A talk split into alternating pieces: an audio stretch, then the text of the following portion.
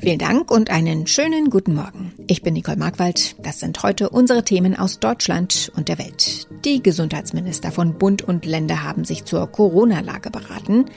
Außenministerin Annalena Baerbock ist zum Antrittsbesuch in Moskau eingetroffen. Und Handball-Europameisterschaft, Corona-Schock für die deutsche Mannschaft. Laut Robert Koch Institut nimmt die Impfkampagne in Deutschland wieder an Fahrt auf. Währenddessen breitet sich die Omikron-Variante weiter rasend schnell aus. Experten sehen darin den Übergang in eine neue Phase der Pandemie. Nun haben die Gesundheitsminister der Länder den niedergelassenen Ärzten mit Blick auf die schnelle Verbreitung von Omikron Unterstützung zugesagt.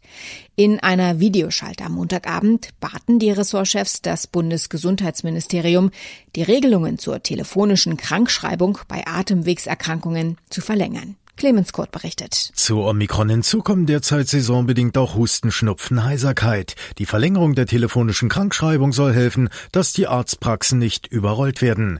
Thema in der Schalte auch die Verkürzung des Corona-genesenen Status von sechs auf drei Monate. Hier dringen die Länderressortchefs auf eine Übergangsregelung, denn schließlich seien Reisen gebucht oder die Teilnahme an Veranstaltungen geplant.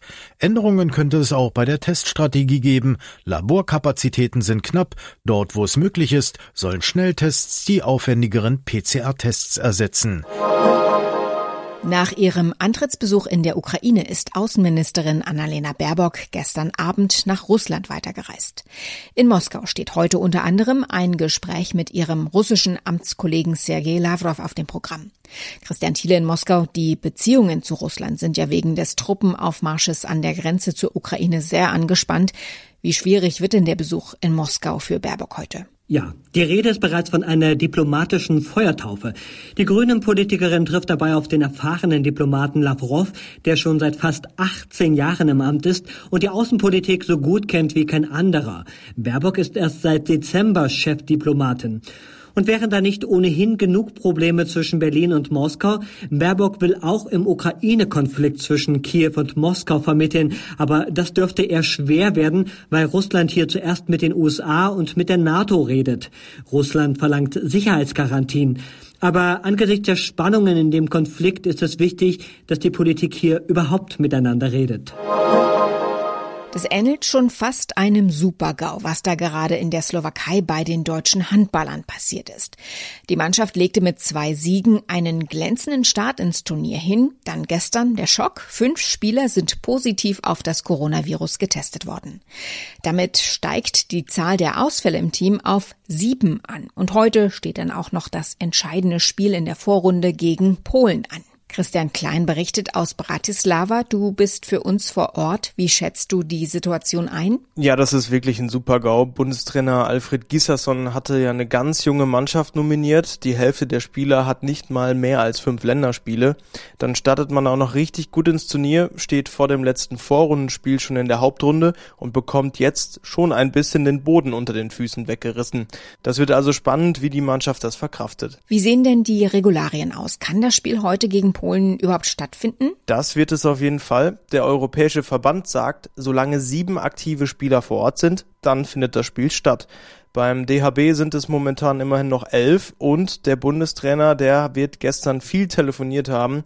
Gleich fünf Spieler sind mittlerweile im Anflug nach Bratislava. Unter anderem der erfahrene Torwart Yogi Bitter und die beiden Berliner Spieler Wiede und Drucks, die eigentlich noch aus persönlichen Gründen abgesagt hatten, jetzt aber doch zugesagt haben, um das junge Team zu unterstützen. Und die könnten direkt heute spielen? Ja, das steht leider noch ein bisschen in den Sternen. Nachrückende Spieler müssen PCR negativ getestet werden. Und ob das bis heute 18 Uhr klappt, das ist mehr als fraglich, weil die Labore hier in Bratislava ziemlich überlastet sind. Das ist ja jetzt nicht der erste größere Corona-Fall bei dem Turnier, was in der Slowakei und in Ungarn stattfindet. Auch die Polen haben schon einige Fälle gehabt. Sind die Regeln zu lasch? Nein, ganz und gar nicht. Zumindest kann ich das für den Spielort Bratislava sagen. Hier werden alle Spieler und auch der Staff regelmäßig getestet. Es herrscht Maskenpflicht und auch das deutsche Team hat ja alles getan. Im Hotel haben sie sich zum Beispiel eine eigene Etage organisiert, wo gegessen wird. Die anderen Nationen essen alle zusammen in einem Essensraum. Anderes hört man da aus Ungarn, wo auch gespielt wird. Da sind die Hallen voll. Es gab erst noch nicht mal eine Maskenpflicht und auch in den Mannschaftshotels läuft es wohl nicht so rund. Von größeren Aus Ausbrüchen hat man da allerdings noch nichts gehört. In unserem Tipp des Tages geht es heute um die Erhöhung der Energiepreise. Denn vielen Strom- und Gaskunden flattern in diesen Wochen Preiserhöhungen ins Haus. Da ist der Reflex schnell kündigen und einen billigeren Anbieter suchen. Vor so einer schnellen Kündigung sollte man allerdings genauer hinschauen. Ronny Thorau, ist dieser erste Reflex da also nicht immer die günstigste Entscheidung? Nein, also zumindest finanziell. Emotional ist das natürlich ein verlockendes Angebot, dem Anbieter, der einem da die Preiserhöhung schickt, erstmal einen einzuschenken, so nach dem Motto, nicht mit mir, Kündigung geht raus. Allerdings sprechen eben zwei Gründe gegen eine vorschnelle Kündigung.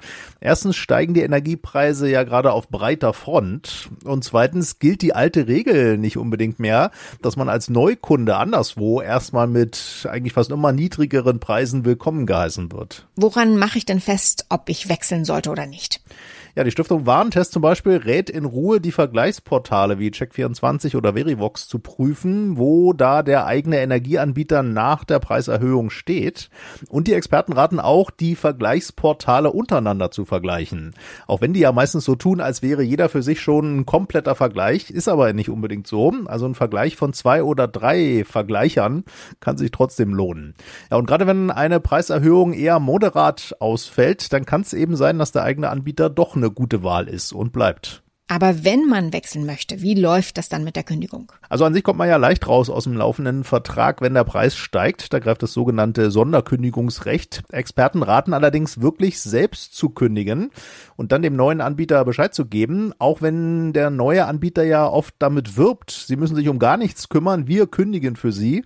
Aber mit einer eigenen Kündigung hat man da oft doch eine sichere und bessere Kontrolle und kommt vielleicht auch manchmal schneller raus. Und wie kann man sich davor schützen, dass beim neuen Anbieter die Preise auch bald wieder steigen? Ja, das Risiko besteht natürlich in der generellen Energiepreislage gerade. Da muss man aufpassen, wenn ein Preis nur für kurz fest zugesagt ist oder nur durch einen kurzfristigen Neukundenbonus überhaupt günstig wird, dann kann das eben auch schnell wieder höher werden. Und die manchmal zugesagten Preisgarantien für eine bestimmte Zeit, vielleicht auch ein paar Jahre, die muss man auch ein bisschen mit Vorsicht genießen und genau durchlesen, weil die garantieren in der Regel nur einen Teil des Strom- oder Gaspreises. Das heißt, der übrige Teil kann dann trotzdem noch steigen. Dieses Gefühl, dass man beim Anschauen der vielen neuen Serien gar nicht mehr hinterherkommt, das ist kein trügerisches. Zumindest in den USA hat eine Zählung der Produktionen für Streaming, Kabel- und Fernsehanbieter herausgefunden, dass die Zahl der neuen und fortgesetzten US-Serien 2021 einen Höchststand erreicht hat. So gab es im vergangenen Jahr 13 Prozent mehr Serien, nämlich 559. Und damit sind nur die amerikanischen Produktionen und englischsprachige Serien gemeint. Also so ein Format wie Squid Game, die erfolgreiche Netflix-Serie aus Südkorea, taucht in der Zählung gar nicht auf. Es wurde übrigens auch festgestellt, dass die Zahl der fiktiven Serien sich in den zurückliegenden zehn Jahren in den USA mehr als verdoppelt hat. Der Grund natürlich der Boom der Streamingdienste.